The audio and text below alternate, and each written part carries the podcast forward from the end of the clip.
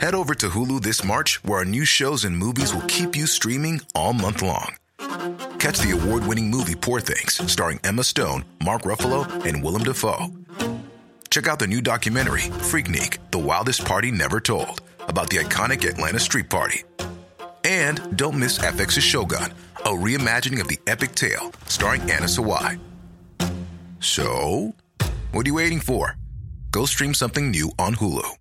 If you thought the only way to get a more defined jawline with natural looking results was through surgery, think again. Juvederm Volux XC is a non surgical injectable gel filler that improves moderate to severe loss of jawline definition and can help you achieve natural looking results with little downtime. Even better, this improved definition lasts up to one year with optimal treatment. No maintenance required. Improve jawline definition for a smooth, sculpted look with Juvederm Volux XC. For important safety information and to find a licensed specialist, visit juvederm.com. That's J U V E D E R M.com. Not for people with severe allergic reactions, allergies to lidocaine, or the proteins used in Juvederm. Common side effects include injection site redness, swelling, pain, tenderness, firmness, lumps, bumps, bruising, discoloration, or itching. There's a risk of unintentional injection into a blood vessel, which can cause vision abnormalities, blindness, stroke, temporary scabs, or scarring. Talk to a licensed specialist to find out if it's right for you.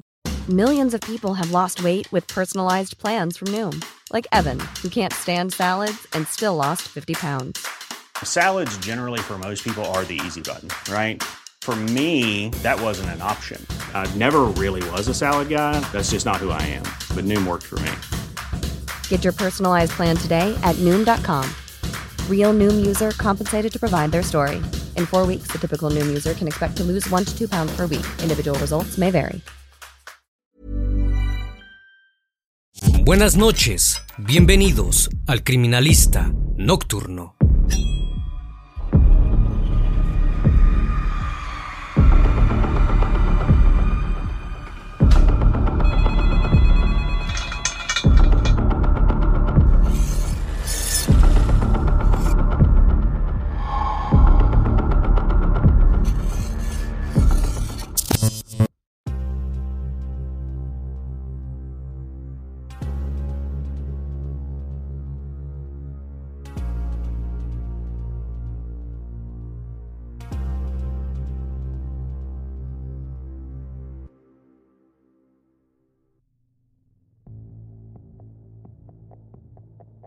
Mientras el frío se hacía notar aquel sábado 15 de mayo de 2021, en los amplios y remotos campos de la provincia patagónica de Neuquén, Argentina, la noticia de un terrible crimen llegó a oídos de la población.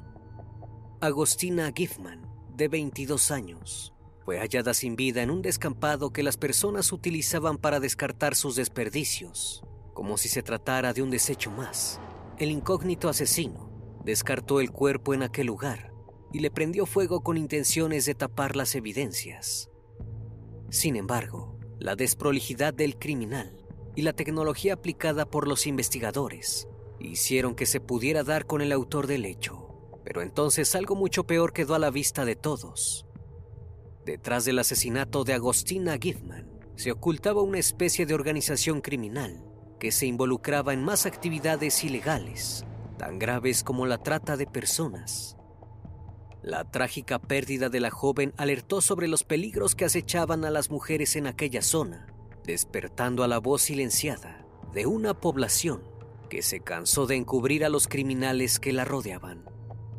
Las masivas marchas que tuvieron lugar en Neuquén y en la provincia lindera de Río Negro dejaron al descubierto la indignación y el desamparo de las personas que habitaban la ciudad mientras la justicia se encargaba de emplear su rol en pos de los derechos de Agostina y su familia. El país fue testigo de las atrocidades cometidas por un grupo de criminales, convirtiéndose este terrible caso en una continua sorpresa. Los detalles escabrosos del caso de Agostina Giffman, que se dieron a conocer durante el juicio a los imputados, produjeron una enorme conmoción en la población, conmoción que aún perdura. El criminalista nocturno. Agostina Giffman nació en la ciudad de Neuquén durante el cambio de milenio, pero a temprana edad se mudó a unos pocos kilómetros a la ciudad de Chipoleti, ubicada en la provincia de Río Negro, junto a su familia. Sus padres eran una pareja de jóvenes que apenas habían entrado a los 20 años, cuando se enteraron que esperaban una bebé.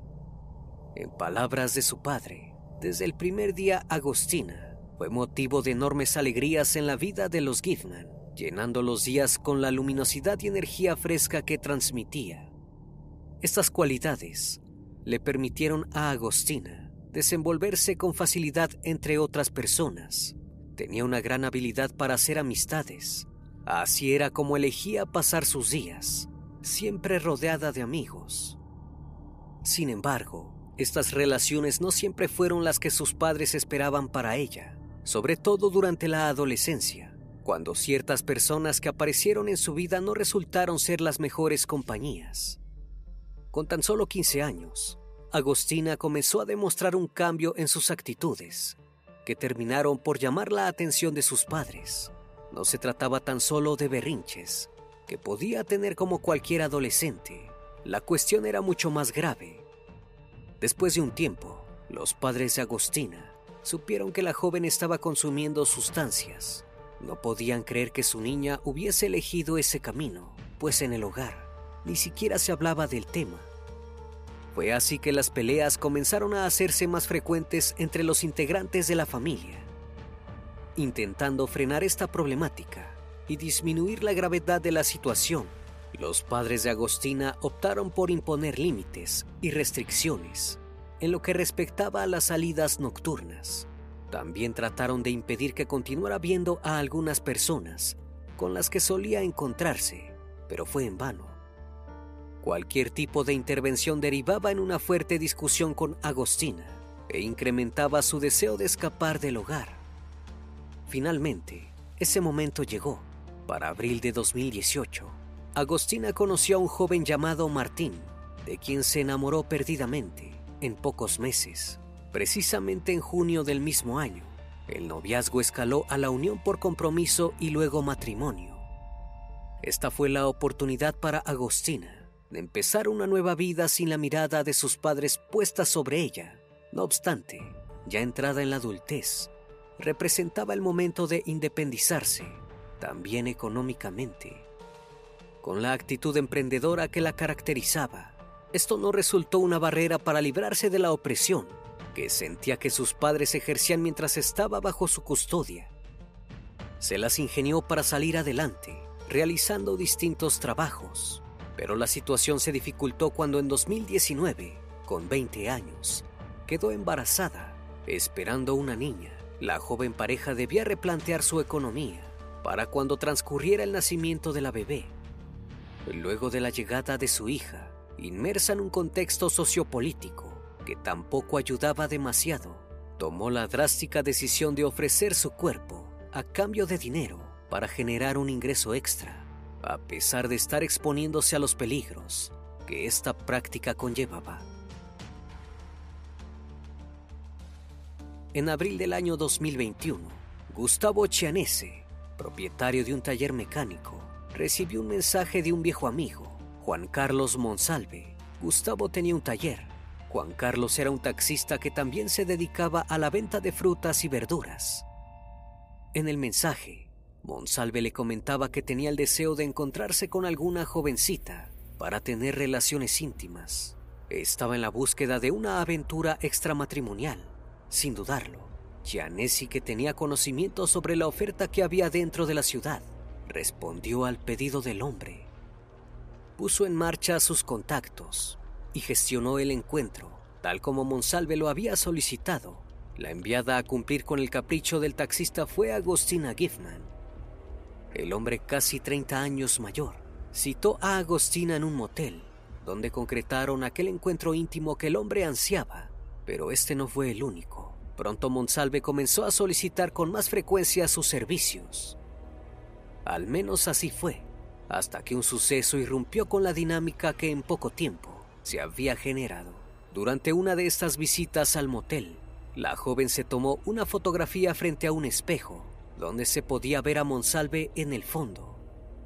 Aunque no se pudo precisar de qué manera, esta imagen comenzó a circular entre varios vecinos de la zona, alcanzando un alto nivel de viralización, como cabe suponer. Finalmente la fotografía terminó llegando también a manos de Ana Perales, la esposa de Juan Carlos Monsalve. Mientras abría la puerta de entrada a la casa, luego de haber hecho algunos recados para la familia, el teléfono de la mujer alertó la llegada de un mensaje. Jamás hubiese imaginado que al abrirlo se encontraría con la evidencia de la infidelidad que su marido estaba cometiendo. Aunque no era la primera vez que esto sucedía dentro de la relación, Ana Perales sintió que ya había soportado suficiente. Poseída por una voraz furia, la mujer esperó a que Monsalve llegara a la casa para decirle que ya no estaba dispuesta a continuar con la relación y que iba a abandonar el hogar junto al hijo que tenían. Tampoco estaba dispuesta a seguir cuidando de él como tanto le demandaba. Esto se debía al progresivo deterioro que la diabetes que padecía provocaba en el estado físico de Monsalve. Tras estas amenazas, el hombre le imploró que no lo dejara y le prometió que haría lo posible por recomponer la relación.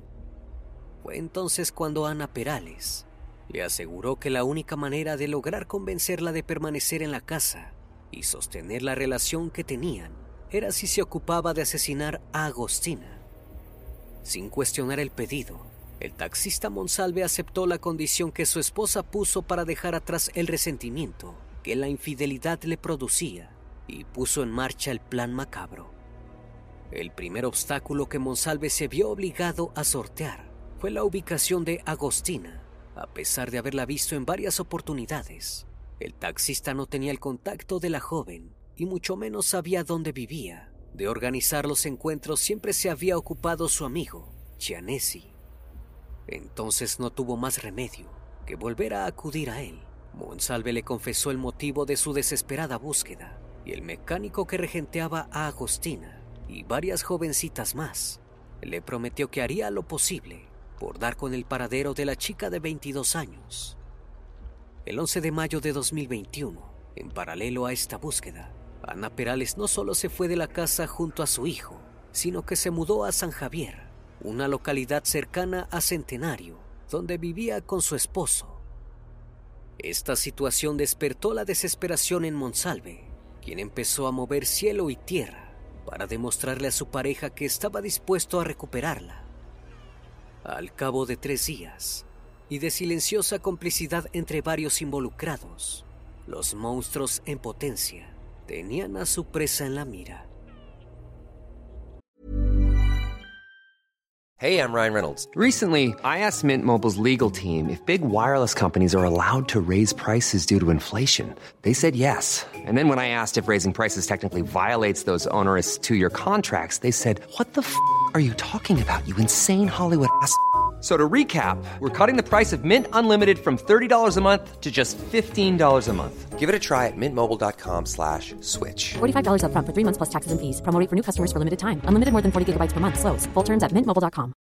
How would you like to look five years younger? In a clinical study, people that had volume added with Juvederm Voluma XC in the cheeks perceived themselves as looking five years younger at six months after treatment. Look younger, feel like you. Add volume for lift and contour in the cheeks with Juvederm Voluma XC. Reverse signs of aging by adding volume to smooth laugh lines with Juvederm Volure XC. For important safety information and to find a licensed specialist, visit juvederm.com. That's J U V E D E R M.com. Not for people with severe allergic reactions, allergies to lidocaine, or the proteins used in Juvederm. Common side effects include injection site redness, swelling, pain, tenderness, firmness, lumps, bumps, bruising, discoloration, or itching. There's a risk of unintentional injection into a blood vessel, which can cause vision abnormalities, blindness, stroke, temporary scabs, or scarring. Talk to a licensed specialist to find out if it's right for you.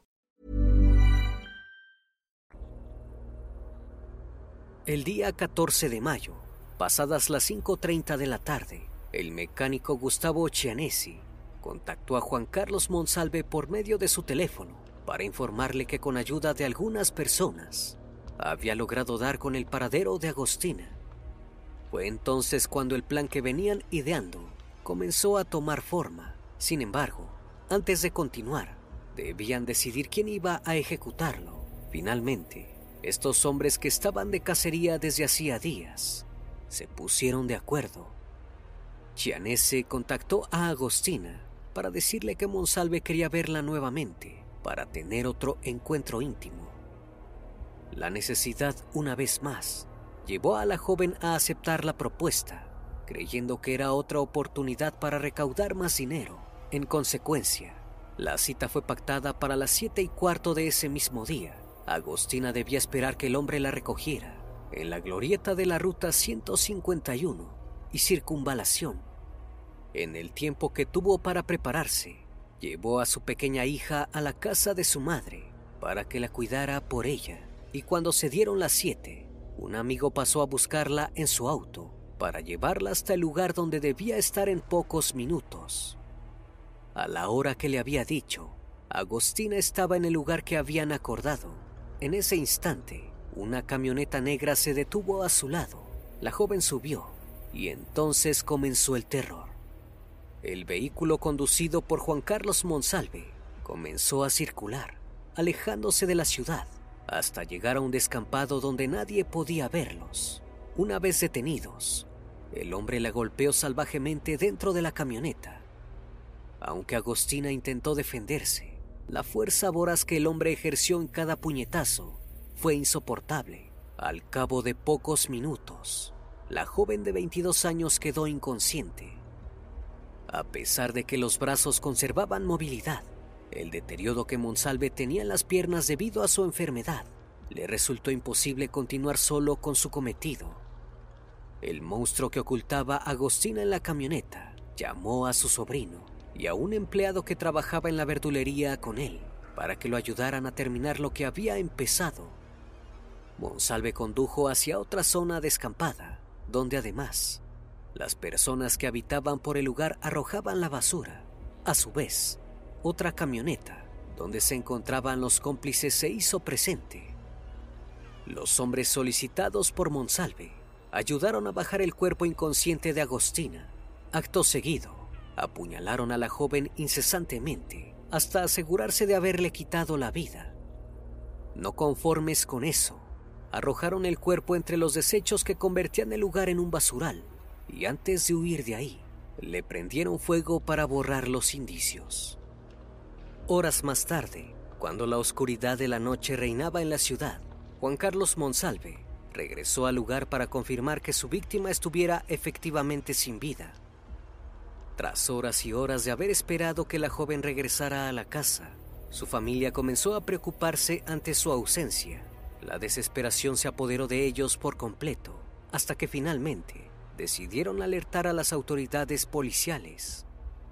Sin embargo, no fue hasta el día siguiente, mientras un hombre que se ganaba la vida recolectando objetos entre la basura, descubrió el cuerpo de Agostina Giffman. En cuanto la terrible noticia se hizo evidente, los investigadores iniciaron las tareas pertinentes para descubrir la verdad del fatal destino al que Agostina se había tenido que enfrentar la dificultuosa necropsia que se realizó sobre su cuerpo que se encontraba en un estado escalofriante reveló que además de haber sido incinerada, la joven había sufrido múltiples puñaladas, afectando sus órganos vitales. Por otro lado, tomaron el testimonio de la última persona que la había visto con vida el día anterior, el amigo que la había llevado en su vehículo hasta el punto de encuentro aportó las coordenadas donde había dejado a Agostina con vida. Gracias a este dato, las autoridades policiales pudieron acudir a las cámaras de vigilancia instaladas en la zona. De esta manera, identificaron los últimos movimientos que había hecho Agostina antes de subir a la camioneta Chevrolet Tracker de color negro que pasó a buscarla. Con esta información pudieron comprobar que el vehículo pertenecía a una empresa que alquilaba autos y que había sido contratada por Juan Carlos Monsalve el 14 de mayo a las 6 de la tarde. Además, rastrearon el recorrido que hicieron hasta llegar al descampado, donde también acudieron Enzo Monsalve y Maximiliano Zapata para intervenir en el asesinato. Todas estas imágenes quedaron captadas por las cámaras de seguridad esparcidas en la ciudad, incluso el momento en el que se inició el fuego. Sin tiempo que perder, los investigadores fueron tras los pasos de los asesinos. Juan Carlos Monsalve fue encontrado ese mismo día en la localidad de San Javier, donde su esposa se había instalado tras la separación. En el momento en que los efectivos se hicieron presentes en el lugar, el hombre se encontraba lavando la camioneta para asegurarse de no dejar ningún rastro. Con la detención preventiva de todos los partícipes, se dio inicio a la recopilación de más pruebas que permitieran incriminarlos para posteriormente ser enviados a juicio. La tecnología resultó ser un factor imprescindible en la investigación, no solo por las imágenes que captaron las cámaras de seguridad, sino también por las escabrosas evidencias que se registraban en las líneas telefónicas. Una serie de mensajes, llamadas y audios salieron a la luz al realizarse las pericias sobre los dispositivos de los autores del crimen. Con esta herramienta, dejando en evidencia que se trataba de un asesinato planificado. Las comunicaciones entre Juan Carlos Monsalve y Gustavo Chianese demostraron que estaban dispuestos a quitar del medio a Agostina con tal de salvar su pellejo pero sobre todo de cumplir con el terrible pedido de Ana Perales de asesinarla. Tan solo 20 minutos habían pasado del aviso que Chianese hizo a Monsalve sobre la ubicación de Agostina, cuando el taxista llegó al lugar donde alquilaban vehículos y retiró la camioneta negra.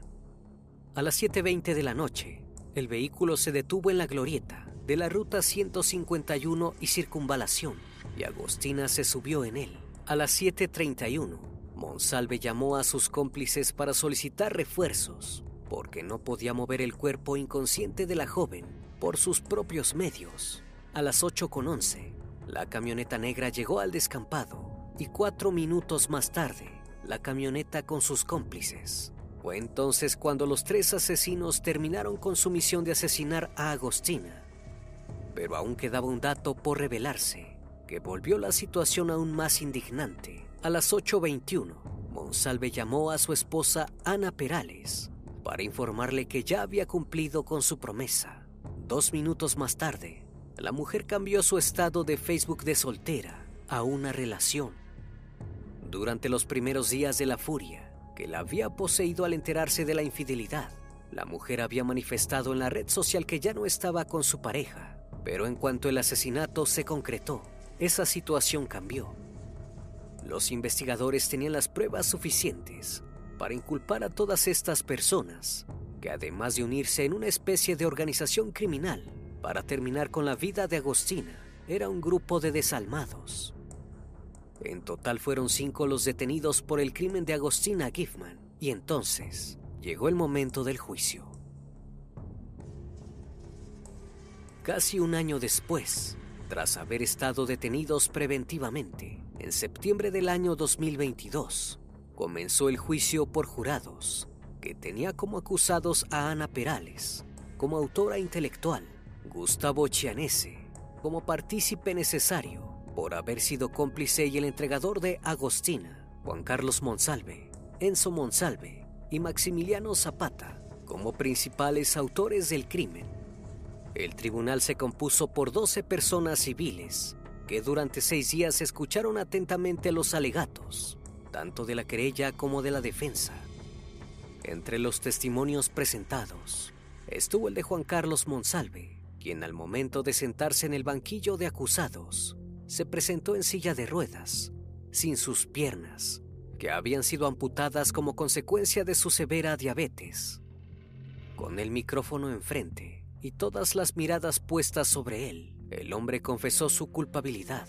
Aseguró que él había asesinado a Agostina Giffman y entre llantos, afirmó que no quería llegar a eso, pero se vio obligado a hacerlo. Durante la confesión, Monsalve agregó que el motivo por el que la había asesinado no era el mismo que estaba circulando. En ese momento, presentó una versión que todos desconocían.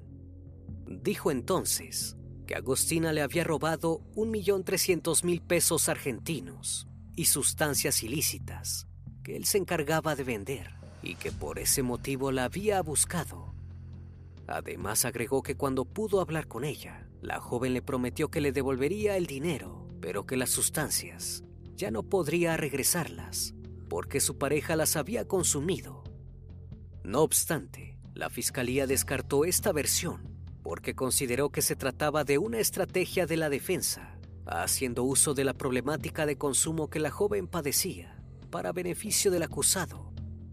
Además, existían pruebas suficientes que evidenciaban el pedido de Ana Perales de asesinar a la joven por la infidelidad que Monsalve había cometido con ella. El juicio continuó su curso y cuando casi ya estaban llegando al final, un hecho irrumpió el proceso en un baño privado dentro del tribunal, al que solo tenía acceso el jurado y el juez. Apareció un cartel amenazante que decía, voten bien, sabemos dónde viven. Debido al alarmante mensaje que contenía, el juicio debió ser suspendido, ya que consideraron que el jurado ya no podía ser objetivo porque estaba bajo amenaza. Tiempo después, se supo que la persona que había colocado aquel cartel en el baño fue un mismo integrante del jurado, aunque nunca trascendió el motivo por el que lo hizo. De todas maneras, tras un breve periodo y una nueva conformación del jurado, el juicio fue reiniciado. Una vez más los acusados dieron sus alegatos, entre llantos y falsas demostraciones de arrepentimiento, mientras que Juan Carlos Monsalve mantuvo su postura de culpable, intentando desligar a los demás de todo tipo de responsabilidad. Finalmente, en noviembre de 2022, Juan Carlos Monsalve, Enzo Monsalve y Maximiliano Zapata fueron condenados a cadena perpetua por homicidio agravado con alevosía, concurso premeditado de dos o más personas y feminicidio. Ana Perales recibió la misma pena por instigadora, mientras que Gustavo Chianese fue condenado a 13 años de prisión por ser considerado partícipe secundario. Head over to Hulu this March, where our new shows and movies will keep you streaming all month long. Catch the award winning movie Poor Things, starring Emma Stone, Mark Ruffalo, and Willem Dafoe. Check out the new documentary, Freaknik The Wildest Party Never Told, about the iconic Atlanta Street Party. And don't miss FX's Shogun, a reimagining of the epic tale, starring Anna Sawai. So, what are you waiting for? Go stream something new on Hulu.